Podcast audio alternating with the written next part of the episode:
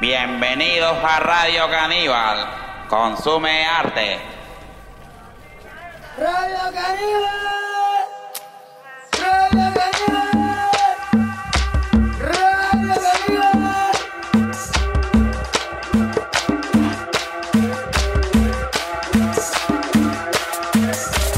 Radio Caníbal.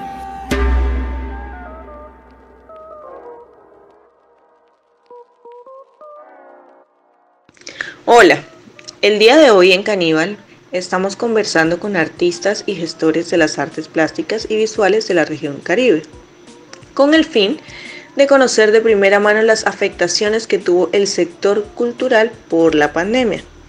Nos acompañan artistas de diferentes modalidades que nos contarán sus experiencias durante este periodo y su postura ante las problemáticas que se han venido gestando en este sector.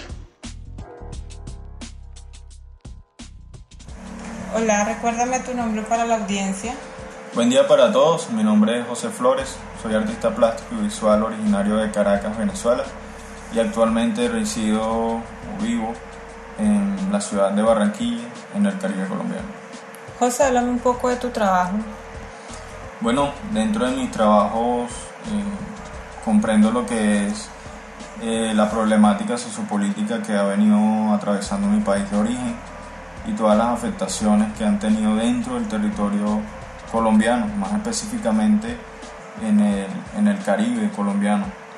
Eh, además de esto, digamos que, que me, he planteado dentro de mi investigación eh, el cómo surgió todos estos problemas de, de, migración, ¿no? o sea, qué nos llevó a migrar a cada uno de nosotros los venezolanos y además de todos esos aspectos, cuál fue el origen y dentro de lo, de lo que planteo en mi trabajo y en mi investigación, eh, he conseguido como, como, como, el génesis de todo esto. Y digamos que, que, todo empieza desde la violencia simbólica. ¿no? Esa violencia se vino dando desde el inicio del régimen chavista. Eh, y bueno, a partir de ahí se desencadena mi, mi, trabajo, toma, toma forma a partir de esa problemática. Y, bueno, va tomando aspectos como, como, la crisis y como esta violencia simbólica y el adoctrinamiento este, ha contribuido como una falta de identidad que a su vez, digamos que nos sensibiliza a cada ciudadano venezolano al ser dominados y cómo a través de ese dominio eh, también cambian algunas perspectivas ¿no? sobre, sobre sobre qué es el, el, ser rico, sobre qué es la abundancia o sobre qué es la necesidad. Entonces, eh, poco a poco se vinieron haciendo unos cambios dentro de nuestras perspectivas como ciudadanos de, de qué realmente es la necesidad y qué realmente o qué no es eh, la prosperidad. Entonces, este, además de esto también tomo como uno de los temas es la migración como acto de resistencia, que, que vendría siendo como, como, un aspecto final eh, de toda esta problemática. Eh, bueno, todo esto nos llevó a migrar, ¿no? entonces son estos los aspectos que, que componen mi trabajo. José, cuéntame, ¿cómo pasaste el proceso de confinamiento? ¿Cómo y dónde lo pasaste? Bueno, eh, este, todo este proceso de, cuarentena lo viví en, mi hogar. ¿sí? Yo vivo actualmente en el municipio de Malambo, en, aquí en el departamento del Atlántico. Eh, y bueno, lo, lo, pasé en mi casa, en mi hogar. Eh, también como todo esto también se disfruta, ¿no? Lo disfruté al lado de mi familia. Haciéndome también muchas interrogantes sobre, sobre mi identidad como migrante, como venezolano, como colombiano también, porque gozo también de, esta doble nacionalidad. Y, y bueno, eh, dentro de muchas cosas también alimentándome un poco de, de, mi historia como venezolano, de mi historia como colombiano y retroalimentando mi, mi trabajo. ¿Y este tiempo que estuviste aislado, cómo afectó o cómo benefició en tu trabajo?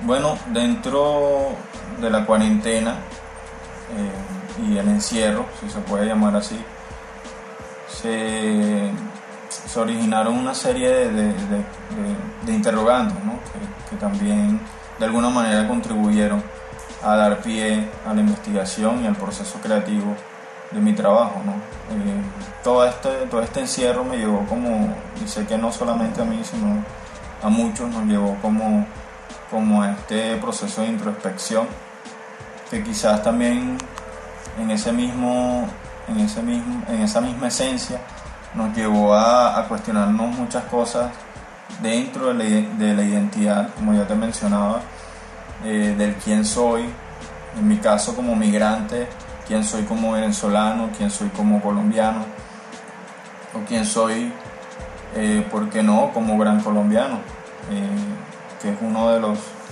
de los nombres que recibe una de mis obras. ¿no?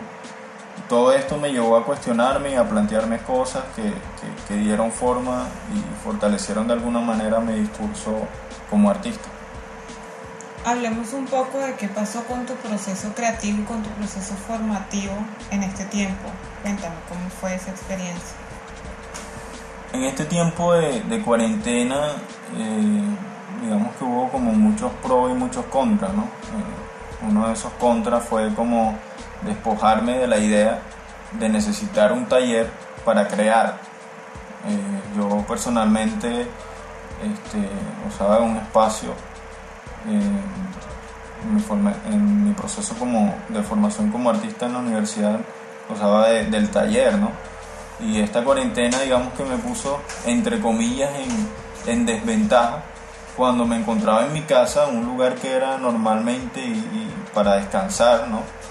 Y empecé a ver este, este espacio no como un lugar de descanso, sino como un lugar de, de también poderme cuestionar y plantear otras, otras maneras de pensar, otras maneras de crear, otras maneras de conocerme también, ¿no? En este, este mismo sentido de, la introspección. Entonces es conocer también de que un artista no depende de un taller, sino depende de su propia creatividad o, por qué no, depende también de sus pocos recursos para crear.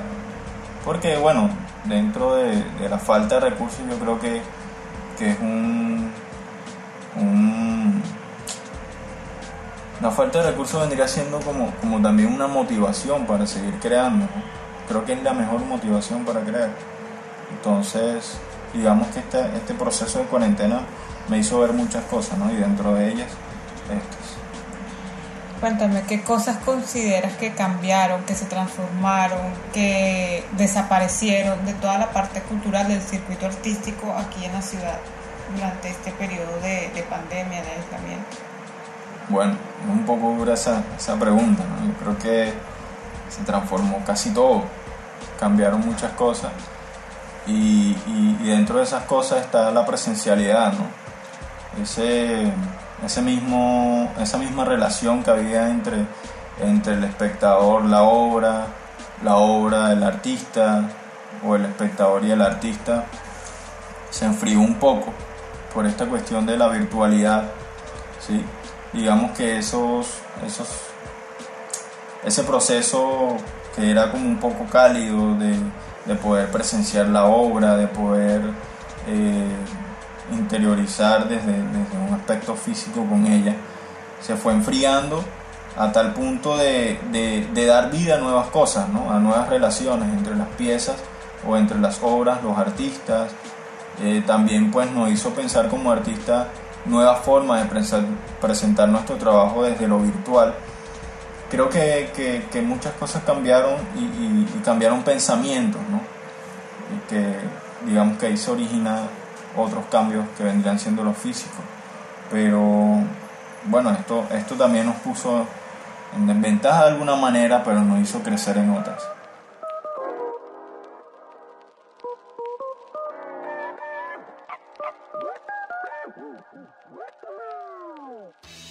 caníbal es el que se alimenta de su propia especie, ¿no? Tengo palabras para canibalismo. No quiero comer humanas. Autocomerse, puede ser, autodigerir cosas, puede ser lo caníbal. Pues yo tengo que pensar en esas en películas como de los 70s. Caníbal, sí, es lo que lo que todos tenemos en alguna parte de nuestro, nuestro cuerpo, en nuestra mente, en nuestro alma. Tenemos una parte caníbal todos. Es lo que